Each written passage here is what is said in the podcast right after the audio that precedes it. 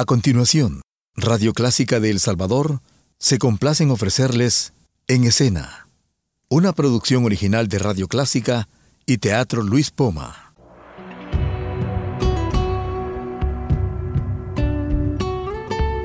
Siempre con usted, Radio Clásica 103.3.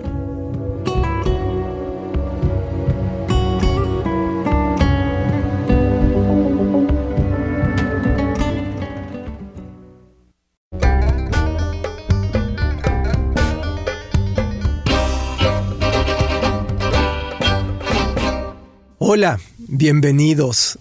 ¿Está usted en Radio Clásica? Soy Roberto Salomón. Esto es En Escena. En Escena es un programa que habla todas las semanas sobre teatro. Y hoy conmigo en cabina está alguien que es una de nuestras excelentes actrices entre jóvenes y adulto. Adulto contemporáneo. adulto contemporánea. Alejandra Nolasco, bienvenida. Gracias. Hola, ¿qué tal? Feliz día. Muchísimas gracias, Robbie. Es un placer estar aquí otra vez. Alejandra Nolasco es una actriz estupenda, está trabajando ahora en una obra que se llama Los ausentes.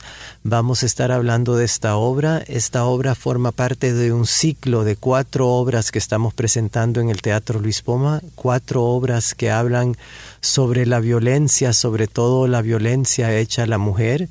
La primera fue Polvo de Gallo, la segunda es actualmente Rosa Mexicano, la tercera Estos ausentes de Alejandra Nolasco precisamente, y la cuarta será Bandada de pájaros. Estas cuatro obras hablan una del abuso hecho a la mujer, otra del feminicidio, otra habla de la, búsqueda de los seres queridos, de los desaparecidos, y la cuarta habla de la guerra.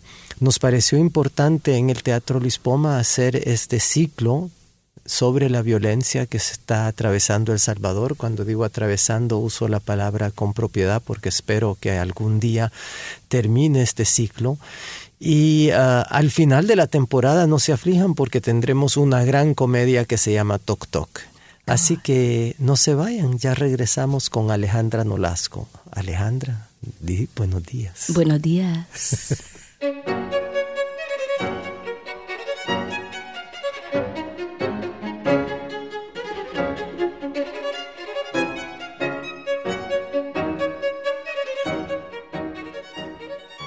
Alejandra Nolasco, cuéntanos, Los ausentes es una obra que creaste con varias personas. Eh, directores, coreógrafos, eh, técnicos, músicos, técnicos, eh, arquitectos. arquitectos. Sí, es un génesis de esta obra. ya tiene dos ya años. Tiene dos años, sí. Justo hace dos años, en diciembre, estrenamos en el Teatro Nacional con una única función para una muestra nacional de teatro que organizó la Secretaría de Cultura. A ver, Los ausentes era un proyecto personal mío, las eh, concretaba las intenciones precisamente de eso, de contar el país en el que vivo, de hablar sobre este tema que me indignaba y me dolía tanto, que era el de los desaparecidos. Precisamente la obra habla de desaparecidos por la violencia actual y es la historia de Milagro, eh, una mujer eh, muy cercana a, mi vida, a quien conocí porque llegaba a, trabajar en mi casa, eh, y a quien le habían desaparecido un hijo hace ocho años. Y una de las cosas que a mí me gusta mucho del espectáculo es que uno nunca sabe si el hijo hizo algo o no hizo algo. Eso no es parte del... Sí. Si, ha cometido algún delito o no, si es marero o no. Si, o sea, no se sabe nada sobre el hijo. Lo que se sabe es sobre el sufrimiento de esta mujer. Exacto. Se mencionan pistas nada más que pueden eh, hacer creer que, que no estaba metido en nada porque realmente así fue. Era un chico que trabajaba en una panadería y que ayudaba a su madre a mantener a sus otros dos hermanos. Eh, pero, claro, el punto es, no tendría que pasarle a nadie, no, no tendríamos que estar juzgando si es, si es eh, una, de una cosa tan reducida como si es bueno o es malo, está bien que le haya pasado, no, no tendría que, que desaparecer ningún joven y no tendría que haber ninguna madre buscando, de hecho, ya ni siquiera a su hijo vivo, sino aunque sea los restos de su hijo para poder enterrarlos y darles así descanso. La obra... Sí, eh, porque somos un país que mata a sus jóvenes, ¿verdad? Un poco como el cuadro de Goya de Saturno comiéndose a sus hijos. Comiéndose a sus hijos, devorándolos. Eh, es, es, es, muy, es muy brutal es muy brutal y es muy brutal no solo la manera en la que se ejerce violencia física sobre el otro cuerpo, es brutal la idea de enterrar un cuerpo y dejarlo donde no lo encuentre nadie para que no solo haya sufrido esa persona eh, mientras moría, sino para que sufra toda su familia eh, con la angustia de no encontrarlo nunca. Al equipo eh, para concretar ya la idea original, se sumaron Didine Ángel, Tatiana de la Osa, para ayudar en la creación de todo el espectáculo. Luego el texto lo escribimos junto con Tatiana. Eh, Amnésica, que es Oscar Luna y Mario Picha, hicieron la música original para la obra. De hecho, hasta el momento todavía siguen ejecutándola en vivo porque eh, son un personaje más de toda la obra. Un personaje, digo porque también hay varios, otros varios personajes que interpreto, a los que interpreto todo yo. Eh, William Castillo, que es mi mano derecha en esta obra, que se encarga de toda la parte técnica y de escenografía.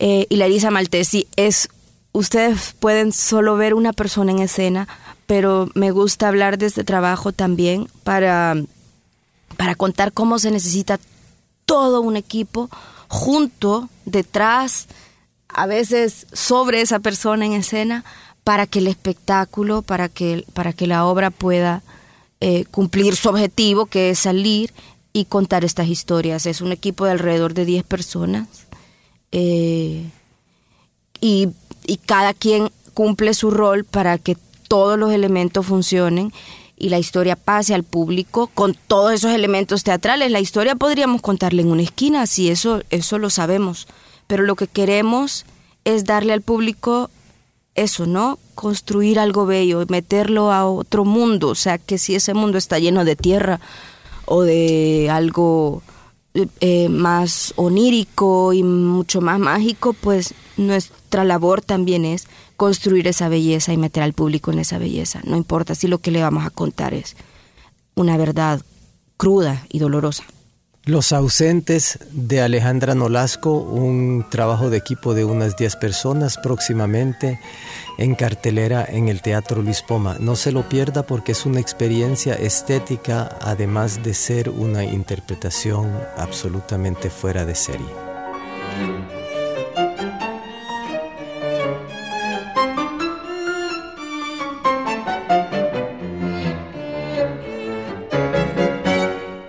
Alejandra, una de las cosas eh, que me parece excelente en esta obra es tu interpretación de esta mujer, porque tú asumes el personaje de Milagro, o sea, te conviertes en Milagro, pero estás constantemente quebrando este personaje para hacer otros personajes que son presentadores de televisión, etcétera, eh, funcionarios, eh, todos estos quiebres que son muy difíciles de hacer y regresar eh, con la carga emocional al personaje central es una cosa que la gente no se da cuenta, que no se hace así nomás, son años y años y años y años, ¿verdad? Porque tú empezaste muy joven, hay que decirlo.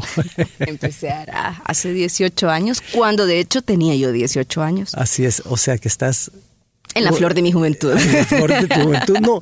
Y, tantos años de vida antes del teatro que los que tienes ahora. Sí. Un poco, un poco como a la mitad de mi vida comencé a hacer teatro. Sí, la gente lo mira, pero es que también es parte de nuestro, de saber hacer el oficio, ¿no? Que, la gente no tiene por qué ver que eso es complicado en escena. A la gente le tiene que parecer fácil porque no estamos enseñándole, o sea, no le estamos dando una clase, exacto, no le estamos enseñando la dificultad. Lo que queremos es que se meta sin la mayor cantidad de distracciones posibles. Entonces sí, es un trabajo que también actualmente significó un reto y era parte mis expectativas, poder transitar por diferentes personajes. Eh, y aburrido no es. sí, ese es un tema que quería abordar contigo, es que eh, todo Centroamérica lo está diciendo cuando vienen acá, es de ver la calidad de los actores que tenemos. Incluso el año pasado, pues eh, eh Dinora Alfaro e Isabel Guzmán Payés se ganaron premios en Costa Rica. En, Costa, Rica, por favor, donde nadie que no es tico se gana nada. No, y que tienen años de sostener escuelas de teatro. Y... claro, y se ganaron premios de interpretación por, por comedia musical y por interpretación, ¿verdad? Entonces, entonces es es increíble cómo el, arte teatral se ha desarrollado en El Salvador en estos últimos 20, 25 años. Eh, primero gracias a los festivales que hubo después de la guerra y luego con la existencia del Teatro Luis Poma cuando la gente puede programar un, una obra y llegar a feliz término con ella y presentarla en condiciones dignas y tener la posibilidad de volver a presentarla si la obra funciona bien en sí y si tiene, si tiene una respuesta del público, ¿verdad? Eh, entonces todo esto es importantísimo para el desarrollo de la profesión de actor, ya que no tenemos un centro de educación sistemática para actores en El Salvador, desgraciadamente, nunca me canso de decirlo. No, nunca nos vamos a cansar hasta que, hasta que exista. hasta que exista, sí, o sea, promesas de campaña, promesas de partidos, promesas de políticos, pero nada se ve al final del camino. Entonces, eh, espero que no estemos al final del camino, sino comenzándolo, siempre tenemos esperanza. Pero es cierto que tenemos una cantidad de actores excelentes que ustedes pueden ver semana tras semana en todos los escenarios del país. Eh, afortunadamente ahora estamos comenzando a ir al interior del país, incluso hay, hubo un premio ovación que, de la Cebra, que por cierto tú dirigiste, eh, que, que la canción de nuestros días, que una de las razones de ganarse el premio, no era la única por supuesto, ¿verdad? Era la calidad de la obra, pero una de las razones de ganarse el premio era que iban a hacer una gira por el interior del país, eh, cosa que hicieron, ¿verdad? El año siguiente entonces, todas estas cosas estamos, estamos tratando como profesión de ir al interior del país, pero desgraciadamente en el interior del país muy a menudo la gente piensa que uno tiene que traer las cosas eh, porque como que si es un favor que nos hacen de, de, invitarnos, de, invitarnos y hacernos pagar por presentarnos, ¿verdad? Entonces es una cosa que yo he visto inclusive con, con, el Teatro Nacional de Santana, que debería de ser un, un lugar donde se presentan todas las obras que se hacen en San Salvador, deberían de estar presentándose allá. Pero cuando se interesaron, por ejemplo, en que fuera Romeo y Julieta, pues eh, me llamaron para decir que querían que viniera Romeo y Julieta y que solo nos iban a cobrar 200 dólares por presentación. Entonces yo le digo, y el pago de los actores y el transporte del decorado y el pago del espectáculo y todo eso la gente todavía ve el arte como algo superfluo y que hacemos porque nos da la gana y que tenemos que regalarlo. Que nosotros lo hacemos porque es nuestro hobby, nuestro pasatiempo favorito, pero que todos vivimos de otras cosas cuando... Pero es cierto, todos vivimos todos vivimos de otras cosas, cada vez más eh, tratando de eh, profesionalizar pero no, Pero no porque queremos vivir de otras cosas. Porque necesitamos hacerlo, porque vivir solamente de funciones es una cosa realmente una cuesta arriba que nos implicaría también. Hay grupos que lo han hecho. A eso voy, pero nos implicaría también estar constantemente buscando proyectos o incluso vivir de funciones que no necesariamente son los trabajos que presentamos en el Teatro Luis Poma, por ejemplo, sino hay grupos que trabajan con organizaciones y hacen obras o pequeños trabajos. Claro, los encargos de ONGs, o sea, el trabajo sobre la mujer, sobre el agua, sobre, sobre la violencia, etcétera. Que lo que luego les permite encerrarse y hacer un espectáculo ah, que luego propongan al teatro, por ejemplo, que, que cumpla con las inquietudes artísticas que ellos tenían antes. Yo sí creo que, como usted decía, estamos, estamos eh, tratando de profesionalizar esto, hay, hay muestras muy claras.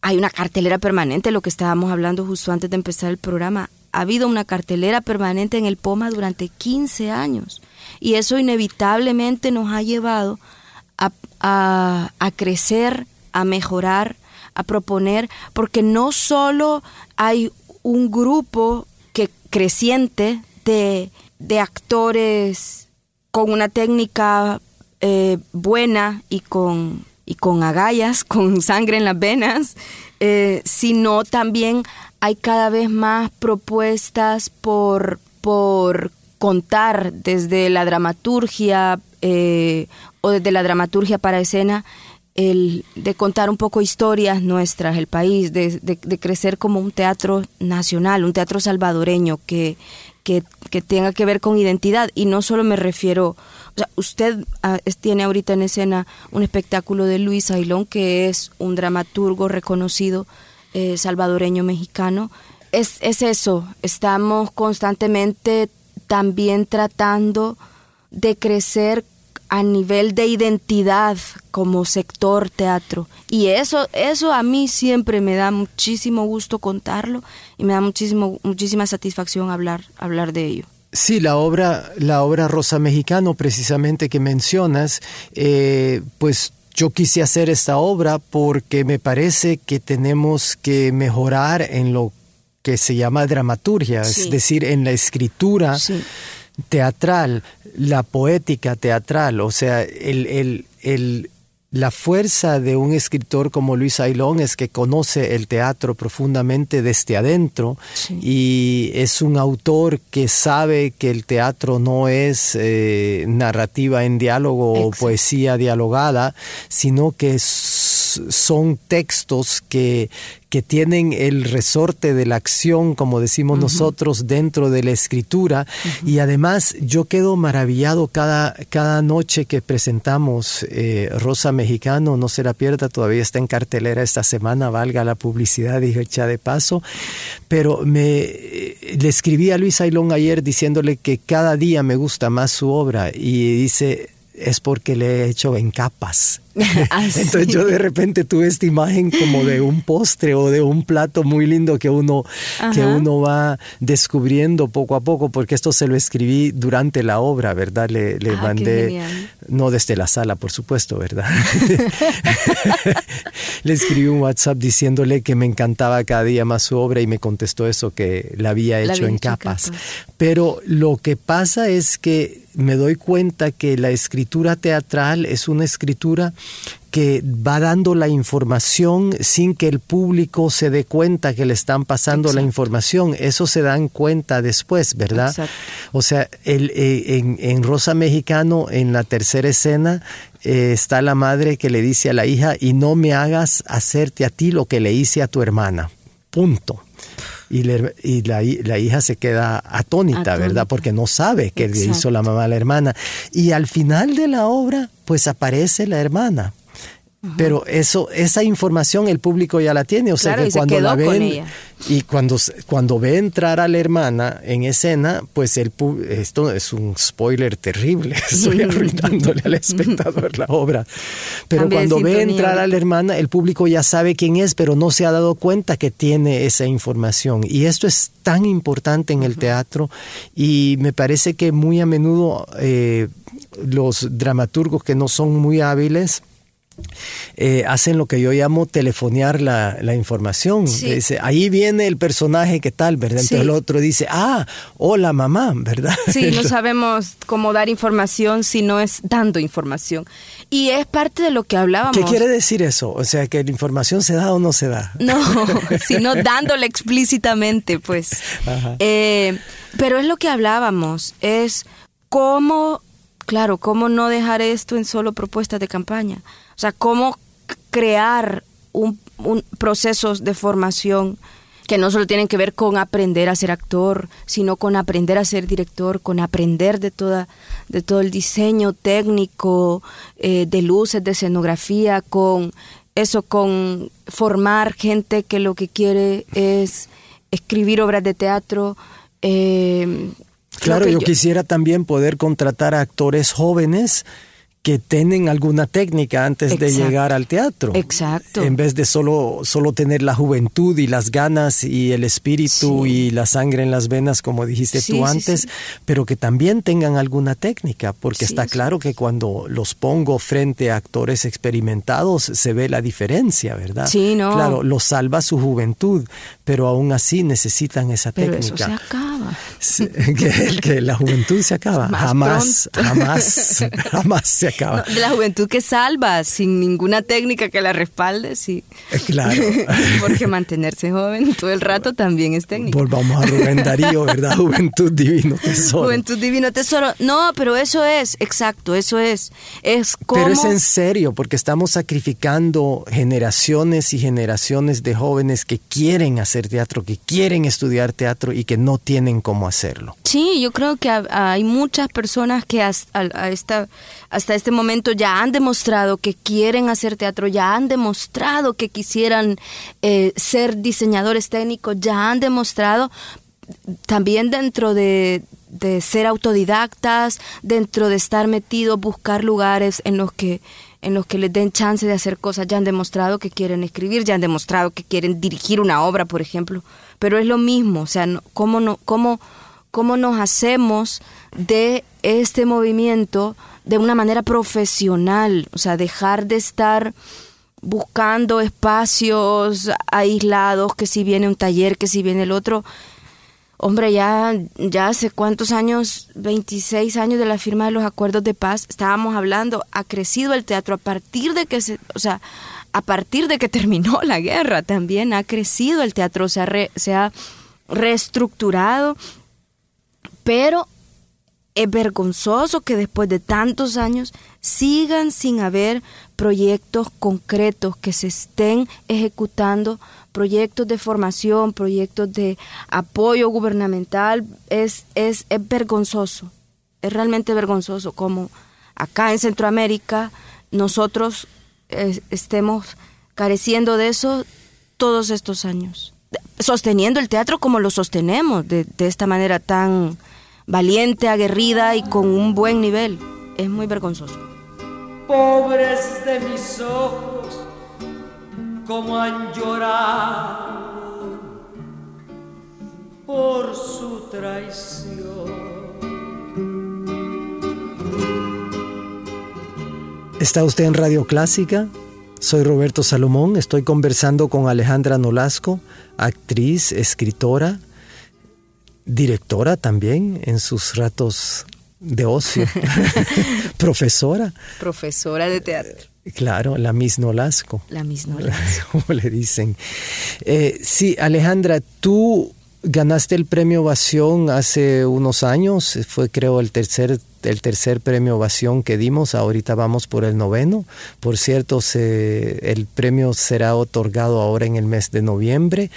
Y este premio te permitió a ti ir a Argentina a estudiar dramaturgia, ¿verdad? Sí, la propuesta era quisiera, quisiera tener herramientas, quisiera aprender cómo eh, traducir las inquietudes que tengo, o sea, en creaciones escénicas. Además fue el único proyecto Ovación que se ha dado por algo que no es un montaje de una obra. Exacto, porque mi proyecto, aunque tenía una muestra final de la concreción de esto, se centraba en el proceso, se centraba en eso, en ir a Buenos Aires específicamente a recibir eh, un par de talleres de dramaturgia y un taller de creación eh, impartido por Sergio Mercurio, eh, nuestro titiritero de Banfield, que da anualmente... Sí, porque es nuestro, ¿verdad? Sí, es nuestro.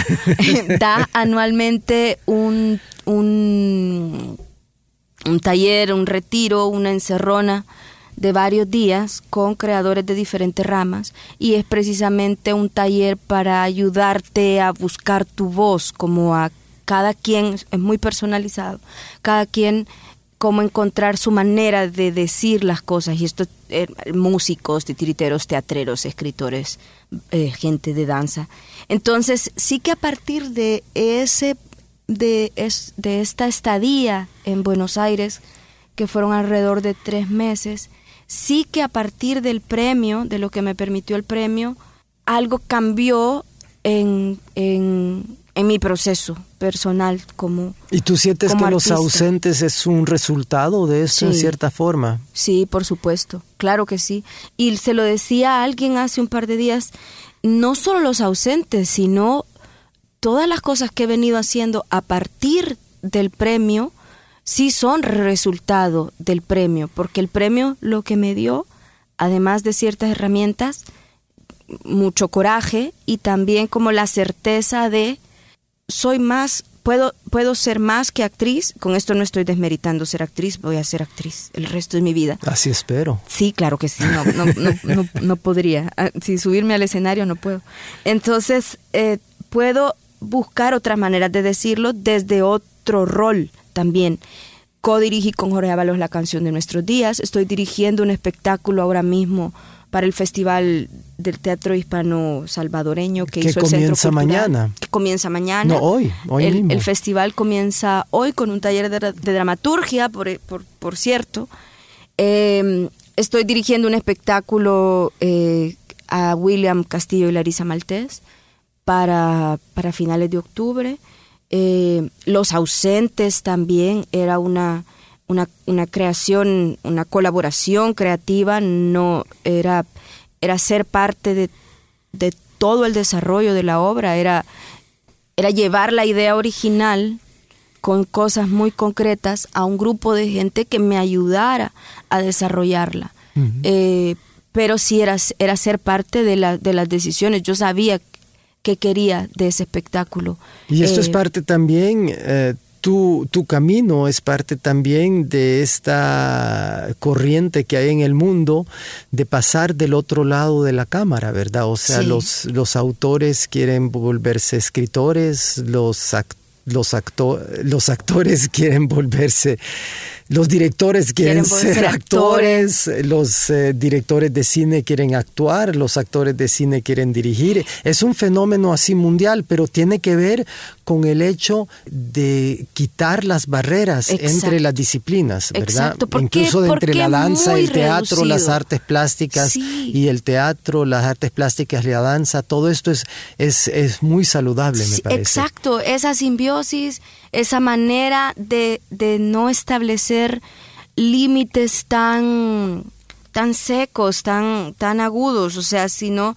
incluso de no saber dónde está el límite de que, de esto me corresponde como creadora, que me corresponde como actriz, a quién le corresponde esto, y saber responsablemente que tampoco somos capaces de hacerlo todo. Eso es contra eso, o sea, contra eso estoy en contra y no quisiera que se malinterpretara yo quiero ser parte de todo el desarrollo, de toda la concreción de la obra, del espectáculo, del proceso, pero por eso es que llamo a un grupo de gente y lo hago con ellos, no puedo, no puedo hacerlo todo, es que no, no somos ni Sergio Mercurio ni César Brí.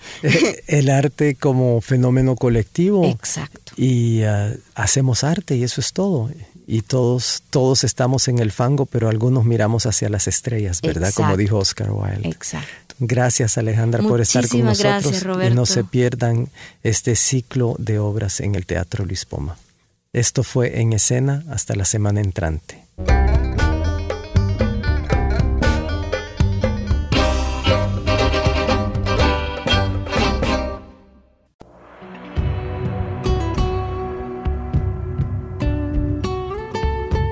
Siempre con usted, Radio Clásica 103.3.